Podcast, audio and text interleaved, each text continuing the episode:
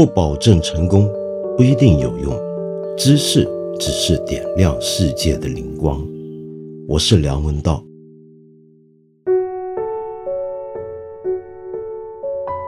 中国的学生如果要出国留学的话，首选的地方在哪里呢？一直以来好像都是美国。光是在二零一七到一八年，在美国的中国留学生就已经达到了三十六万人。但是最近呢，你或许听过很多新闻，这种荣景将要不在。为什么呢？你就看我们的教育部已经发出留学预警，因为有很多学生准备好要去美国留学。所有的事情都安排好了，那边的学校也都收取了，结果偏偏卡在签证这一关上。现在有越来越多中国人要拿去美国的签证都遇到了困难，其中呢最受影响的就是留学生。在我的记忆里面，这好像还是头一回，我看到美国会限制中国的学生过去留学。很坦白讲，这很违反我一向以来对于中美关系，至少在留学这方面的一个认知。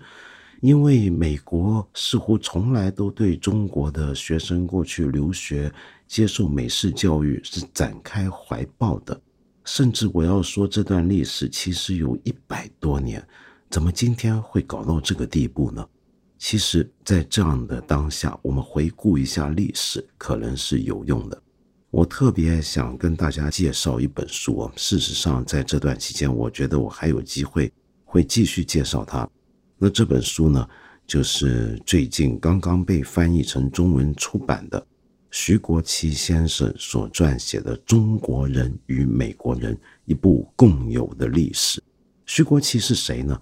他现在是香港大学的教授，那么过去在美国任教多年。他专门研究的这个课题啊。就是中国的现代史、近现代史，尤其是把这个现代史放在一个国际间的关系来考虑。他这种思路呢，其实是延续了他在哈佛大学的时候的博士导师入江昭教授的那种观点。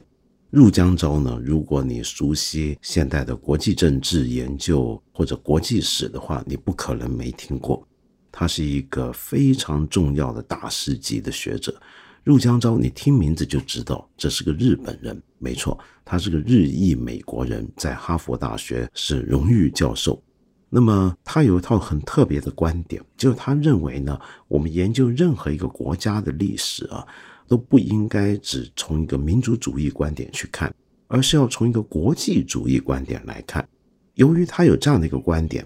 所以他特别把他的历史的研究的题材呢，是放在两个或者几个，甚至整个世界各国之间的这个关系来看，然后在这个领域里面，他把它当成他的一个独立的历史的研究的一个范围。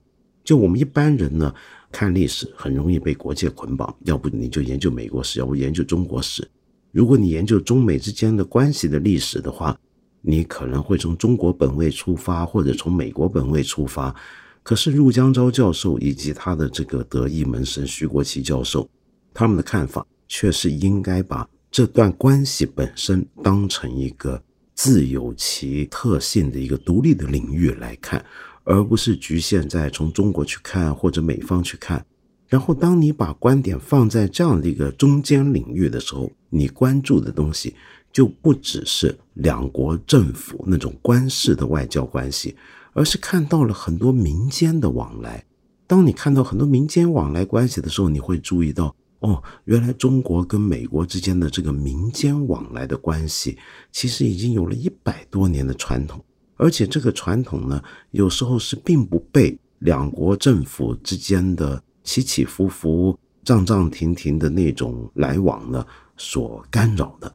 那么，其中一个他这本《中国人与美国人的历史》里面特别有趣的一章呢，就是关于中国派去美国的留学生的这段历史，特别是所谓的留美幼童历史。那么，留美幼童，我不晓得您有没有听过？过去很多年前呢，其实也有很多中国学者跟作家专门拍过纪录片，写过专书，研究中国留美幼童。中国留美幼童指的是什么呢？这其实已经成了一个专有名词了。它是中国历史上首批官派的留学生，也就是说呢，在清朝后期的时候，清朝政府官派了一批小孩到年轻人。去美国留学读书，那么整个过程呢，大概是从一八七二年一直到一八八一年之间。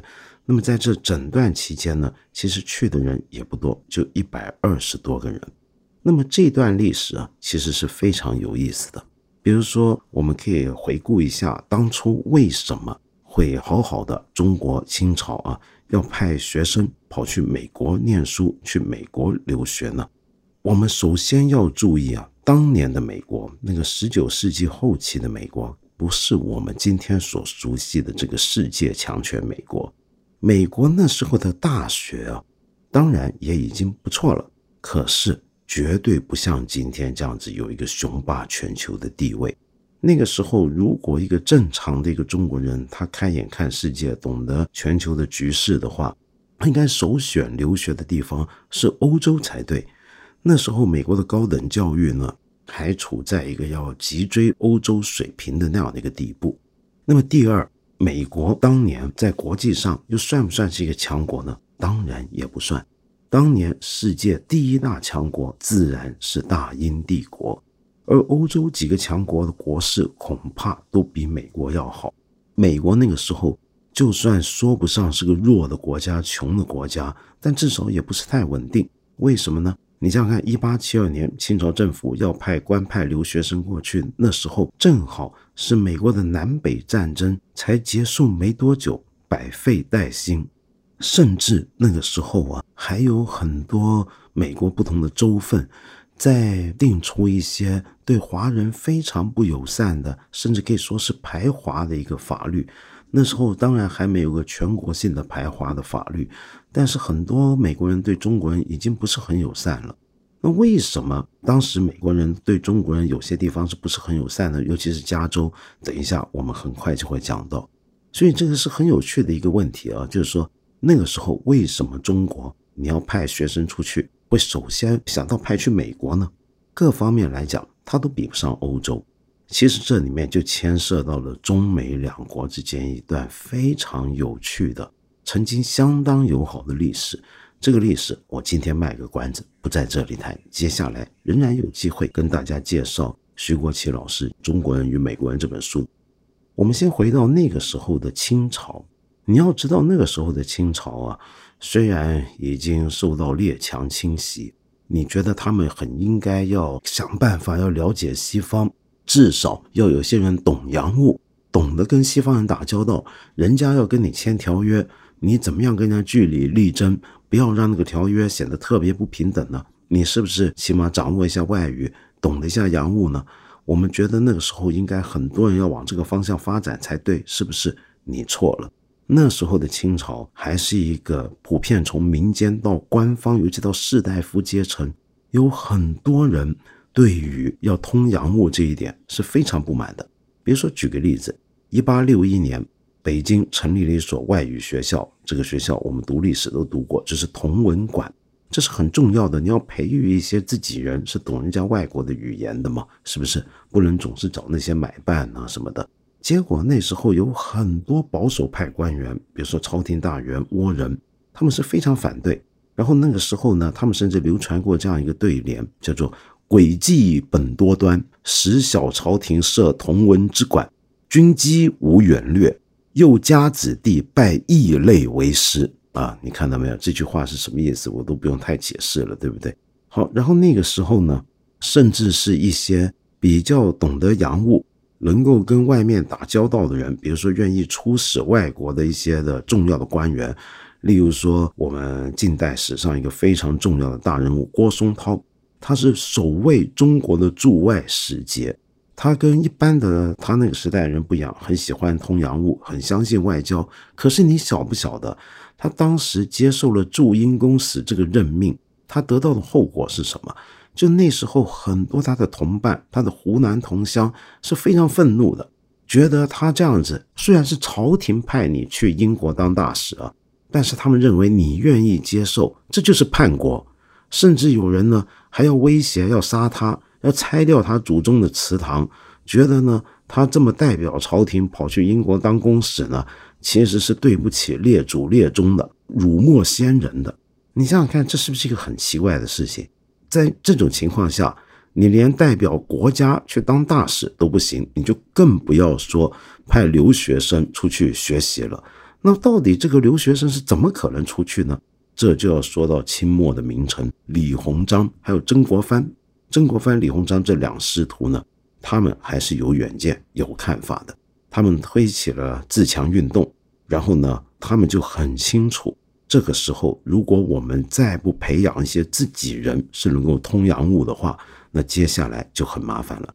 当然，那时候他们的世界啊还是比较浅显，觉得呢主要就是中学为体，西学为用。我们派人去西方学的就是用那一套，比如说怎么造铁路、造轮船、搞武器，然后回来强兵复国，基本上想的是这个。那么，但是即便如此也好，我刚刚讲那个背景你都了解，都不是一件易事。好，无论如何，那么他们决定了要干这件事儿，就派学生去美国读书，跟美国那边的大学政府也都说好了。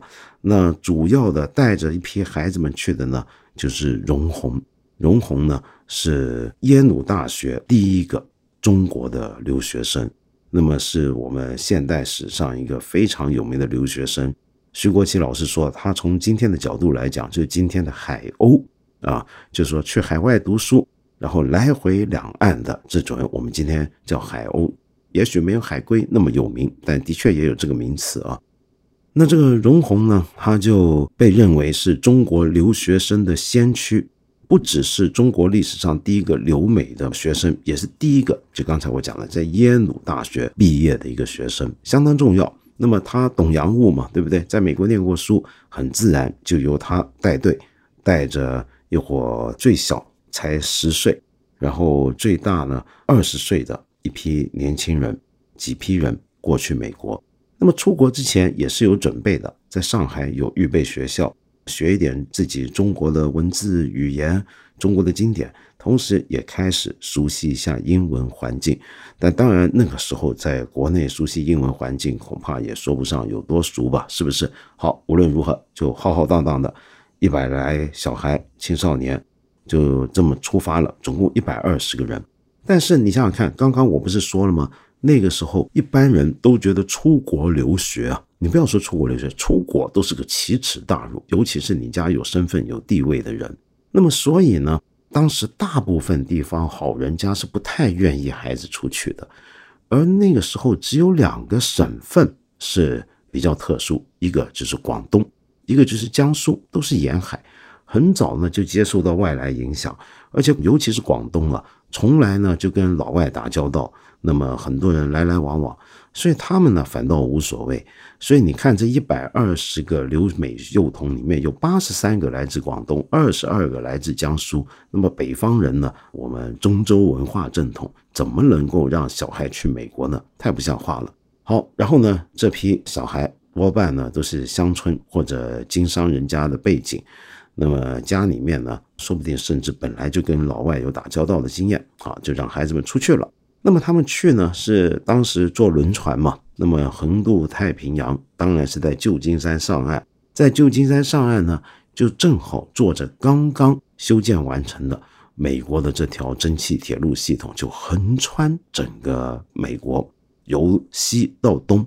说到这条铁路啊，我要插开一笔，其实很有意思。这条铁路三家铁路公司联合运作，那么其中一家呢，就是中央太平洋铁路公司，这是一个当时美国非常重要的铁路公司。它的老板呢，叫做阿马萨利兰斯丹福啊，Stanford。那么这个老板呢，透过造这个铁路赚了大钱。然而呢，你知道这个铁路公司啊，它百分之九十的员工其实是华人，那就是非常有名的华工了。那个时候，广东不是很多穷人家会跑到美国去淘金吗？淘金热结束之后呢，再来呢就是去修铁路，这就是很有名的美国华工。那么这些华工呢，付出血汗，甚至付出生命，修建完成了横贯美国的这条铁路，但是他们获得的薪水是远远没有达到美国当时的正常标准，生活非常的艰苦。那么，所以在这个意义上讲，我们能够说斯坦福他的家产呢，其实很大一部分是来自这些华人员工的贡献。这个斯坦福，你听名字是不是开始有点感觉了？没错，他就是今天威名赫赫的斯坦福大学 （Stanford 大学）的创校人。他创校的这笔经费，从刚才我讲的这个意义来说的话，其实有一部分是来自我们中国劳工的血汗钱的。嗯，那么当然了，这一点呢，Stanford University 直到现在呢，好像都还没有什么校方的公开的表明，就说哦，原来他们的创办跟我们中国人或者说华人是有关系的。好，那个先不管他。然后问题就是这么多华人在里面当工人，给美国做出贡献，那他们很多人自然也留了下来，留了下来就变成早期的华人移民。当华人移民非常多之后啊。当地的白人就跟有点像今天就开始不高兴，不高兴什么呢？就不只是文化上觉得你们这些留辫子的中国人跟我们不一样，你们这些拜关公、拜妈祖的中国人跟我们基督徒不一样。更重要的是什么？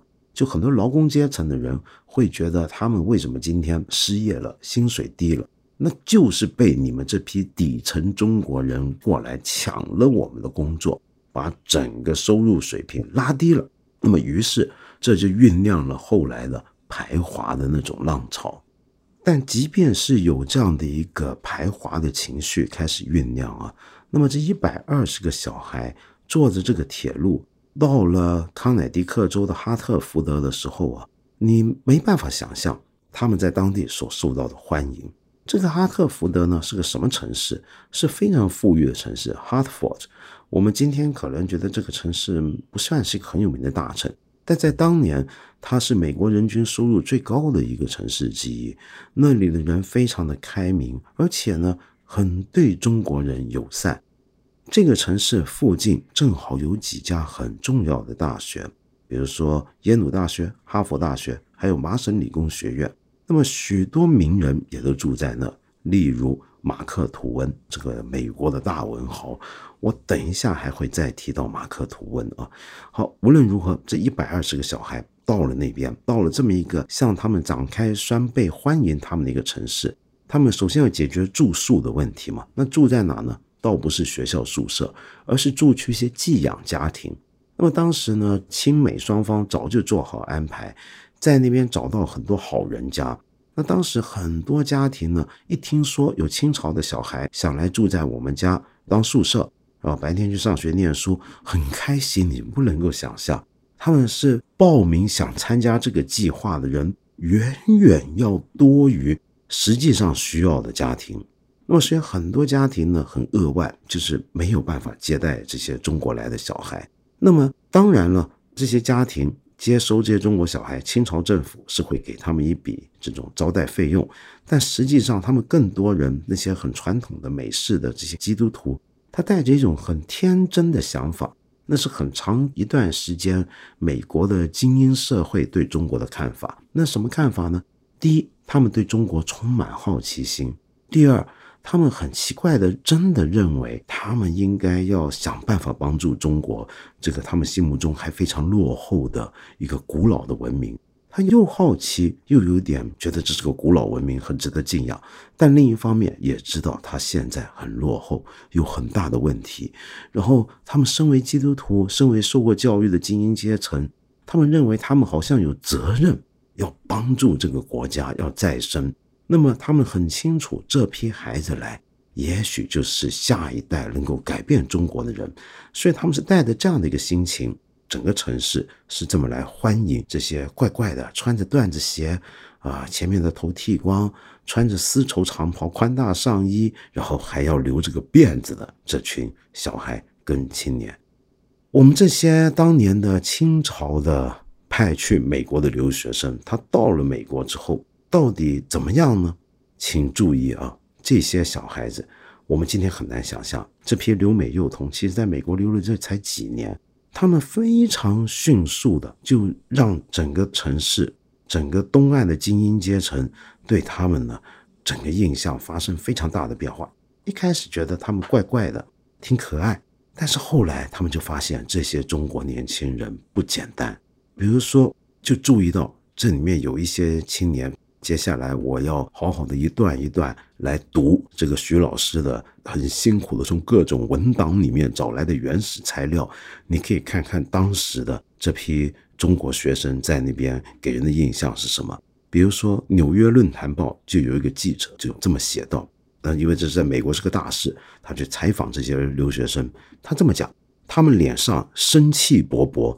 聪明好学的表情显示出对知识的渴望，其热切程度同那些没有找合眼或留辫子的男孩子呢是同样强烈。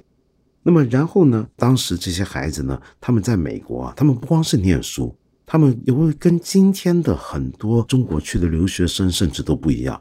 我们知道，美国这个国家向来它的教育里面，体育就是很重要的一环。要打棒球，要打篮球，要打美式橄榄球。那个时候的美国就是这样了。那么我们中国去的这批留学生进入了这么一个高举体育文化的国度受教育，该怎么办呢？我们这批孩子一样也跟他们玩那些他们美国孩子会玩的游戏。一八七六年，留美学童呢就组织了自己的棒球队，而且在当地的比赛之中有不俗的表现。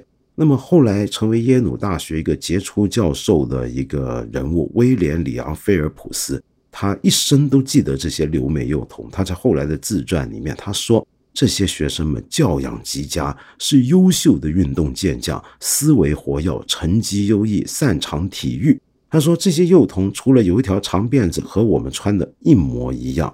然后呢，他说呢，所有运动对于他们来说当然都是新鲜的。但是很快，他们就在棒球、橄榄球、冰球方面表现优异，以快手著称。而在花样滑冰中，他们超越了所有人。然后那个时候呢，这批中国去的年轻人的那种好奇心、对新事物的拥抱，能够达到什么程度呢？就是有东西刚刚出现，他们马上就去学。那个时候，自行车刚刚出来，而在哈特福德中学最先拥有自行车的男孩子。是其中一个留美用头吴养真。我们还知道呢，美国大学里面有个传统啊，就是哈佛跟耶鲁有点像英国的牛津、剑桥，每年呢都会有一个非常重要的划船校际比赛，是不是？两个大学会各自组织一个划船队，然后代表学校去跟这个对手比赛来争取荣誉。好，有这么一个留美幼童中文耀，他后来考进了耶鲁大学。他成为耶鲁大学的赛艇队发号施令的号手，因为他受到了所有人的爱戴。那么当时校报记载说，他外出练习转一圈的时候，他是沉着自如。说呢，在他之前，赛艇队从来没有升任的号手，一直成绩不佳，整个耶鲁都不行。是直到他令人赞叹的坐在船头，他个头小又轻，不是什么多余的负担，同时沉着镇定，头脑清醒。那么是这样的一个学生，另外一个学生邓世聪是当时打美式橄榄球非常有名的人，他被其中一个球队选中，为什么呢？他们说他有的是优雅和速度。还有个学生呢，叫做康根林，则说呢他肩宽体壮，永远是一副好脾气，面带微笑。可是他在打美式足球，也就橄榄球的时候，能够拖着四五个美国男孩冲过底线。又在棒球方面，还有一个中国幼童呢，是神投手啊！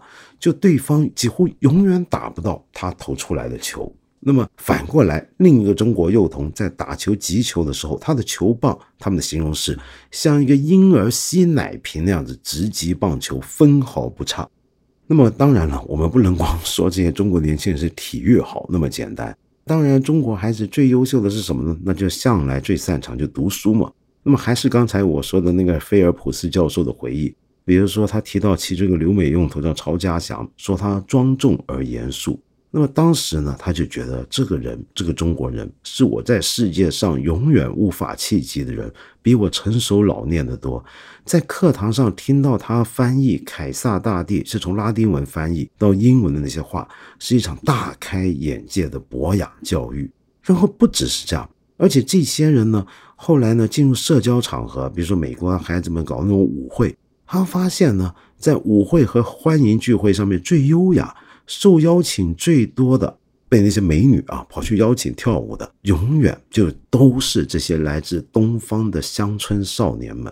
那么，当女孩们刻意从我的美国伙伴们身边经过，以超出惯常礼仪所需的优雅去接受中国对手的邀请时，我马上记得我们美国伙伴们脸上那痛苦的表情，因为那些东方人连跳舞都跳得非常美。然而，好景不长。很快就发生了刚才我说的那个席卷全美的排华浪潮。那么这个排华浪潮呢，当时还没有正式成为国家法案，那是一八八二年排华法案通过之后的事情。可是已经影响到当时美国的西点军校和海军学校不愿意收中国学生。那么这一点呢，对于负责整件事情的李鸿章来讲是个刺痛。他最希望他派去的这些年轻人有一天能够进西点军校。但是没有想到，这些学生现在遇到了这样的一个排华的问题。李鸿章非常愤怒。李鸿章一方面要面对着美国的这种排华情绪，另一方要面对的则是始终在国内困扰着他、反对中国派人去外国留学的保守派的力量。那么当时呢？包括他派去跟荣闳一起看着这些学生的一些官员，比如说陈兰斌等等。他们都认为呢，这些在美国念书的年轻人学坏了。怎么个学坏呢？第一呢，说他们自己中文不够好了，对中国古典的研究不行了，光会洋人那一套东西了。更严重的是，其中有些年轻人居然还学了去信教，成为了基督徒，然后还剪了辫子。那这是可忍，孰不可忍呢？于是，当时这些朝廷内的保守派呢，知道了这些事情，肯定就更加愤怒，就不断的想要停止这个计划，要把所有在美国的这些孩子们都叫回来。尽管那个时候已经有几十个年轻人开始上大学，他们都觉得要中断。那么李鸿章呢，有点卡在中间，一方面他对美国的排华非常不满，另一方面他始终觉得。这些年轻人还没有学完，这个计划应该要再继续下去才对。所以你说李鸿章该怎么办呢？那与此同时，美国这边虽然很多议员，这些民选的议员们，因为受到民间的压力，这些民间压力就刚才我说的，他们觉得这些中国人在里面抢了他们的生意，指的就是那些劳工。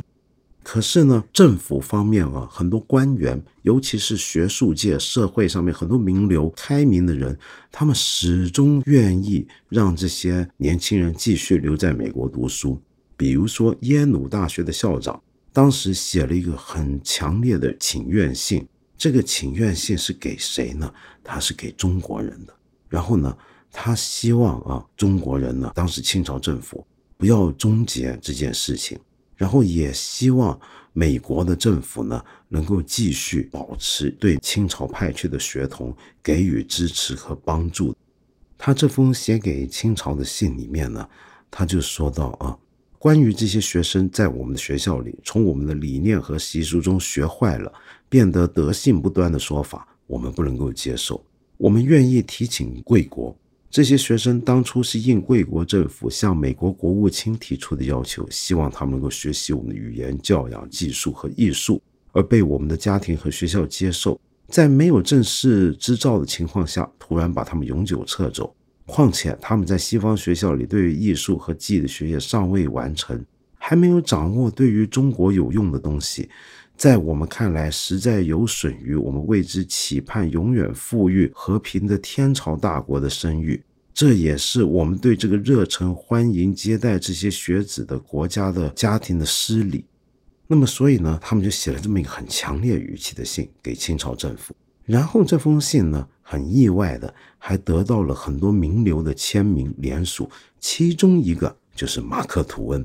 马克·吐温恰恰是容闳的朋友。马克·吐温是一直支持整个计划，马克·吐温本人也一直很讨厌和反对当时欧美列强这西方国家对中国的这种欺凌。那么，所以他觉得中国将来如果要变化，他觉得这种留学计划太重要了，他当然要联署。马克·吐温不止自己签名，他还想办法。用他的影响力找到了一个非常重要的人物，也签上名字了。这个人是谁呢？就是美国的前总统格兰特。格兰特，你听过吗？南北战争中的名将，带领北军战胜南方，终于结束了整场战争的这个一代名将。再后来当过美国总统，连格兰特都联署这封信。可是对于清朝来讲，这都是无济于事的。整个计划到底还是终止了。于是，当时这批留美计划的学生全部被召回国，只有两个人呢是能够顺利完成学业，一个就是欧阳根，还有一个呢，你当然知道詹天佑。没错，这些留美学生很多回来的人啊，他们后来都真的不负当初派他们的人对他们的寄望。在整个国家的现代化里面担当了很重要的角色。詹天佑是第一个让我们中国人自己修建成铁路的一个伟大的工程师。里面还有唐绍仪，中华民国第一任国务总理，促成南北议和。梁诚驻美国公使，他最伟大的成就就是向美国交涉返还一千五百万的美元的庚子赔款。这个赔款干了什么呢？创办了清华大学，而出任清华大学首任校长的唐国安，正是梁诚当年的同学，一起去美国留学的这批人之一。还有蔡少基，北洋大学的校长；沈寿昌，北洋水师舰队上面的一员，在跟日本海军作战的时候英勇战死。还有在香港非常有名的周寿成，然后来参加了辛亥革命的荣新桥。有这么一批人物，都是出自当年这个留美幼童之中。可是你知不知道，当年这些留美幼童去的时候，国家里面的舆论对他们呢是非常排斥的，觉得这些人去卖国的。回来之后又怎么讲他们呢？那个时候的《申报》有名的这份报纸里面有篇文章这么写。国家不惜经费之浩繁，遣诸学徒出洋，孰料出洋之后不知治好。中国第一次出洋，并无顾家士族、巨商大贾之子弟，其应募而来者，颇多追弩之子、流品书札。此等人何足以语言西学？何足以语言水师兵法等事？也就是说，这些人呢，没有家世，没有背景。来的呢，都是一些农村子弟，这种人也好意思说去学东西，然后跟着还不止，还要说他们性情则多乖戾，禀赋则多努钝。那么闻此辈在美，由于谈及国家大事及一切艰巨之任，皆昏昏欲睡，则其将来造就又何足观呢？你想想看，这就是当年的清朝，这是什么样的一个状态？满国里面有这么多人对于留学这件事情是这么看的，而相比之下，美国虽然有排华，可是美国的知识阶层当时却是这么欢迎中国的这些学童跟年轻人去念书，而我们这批学童的表现又是那么的好。再放在今天的我们这个时代来看，你难道不觉得整个风景有一个几乎是颠倒的变化吗？当然，我们可以说，那个时候去留学的那些小孩子们，其实，在某个程度上已经变得好像美国人了。也许批评他们的人并没有说错，说他们信了基督教，剪了辫子。有的人一辈子跟美国关系都很好，比如说詹天佑，直到很后来都还继续跟当年收留他在那边念书的家庭通信，跟他们问好，跟他们说自己在中国现在取得什么成就，希望他们为自己觉得骄傲。那你觉得这些人他们就不爱国了吗？说到这里啊，我想告诉你，历史是非常复杂的事情，这就是我们所说的这种两个国家之间的共同历史的重要性。这就徐国奇老师不断的深知再三的一个观点：两个国家之间是有很多共同的东西的。这些共同的东西里面会出现很多暧昧的情况。举个最简单的例子来结尾：孙中山，革命的先行者，一代伟人，中国近现代的国父。你知道孙中山是什么人吗？他是个基督徒，他甚至有美国国籍。一个有美国国籍的基督徒，你说他这种人能爱国吗？孙中山他爱不爱国呢？你告诉我。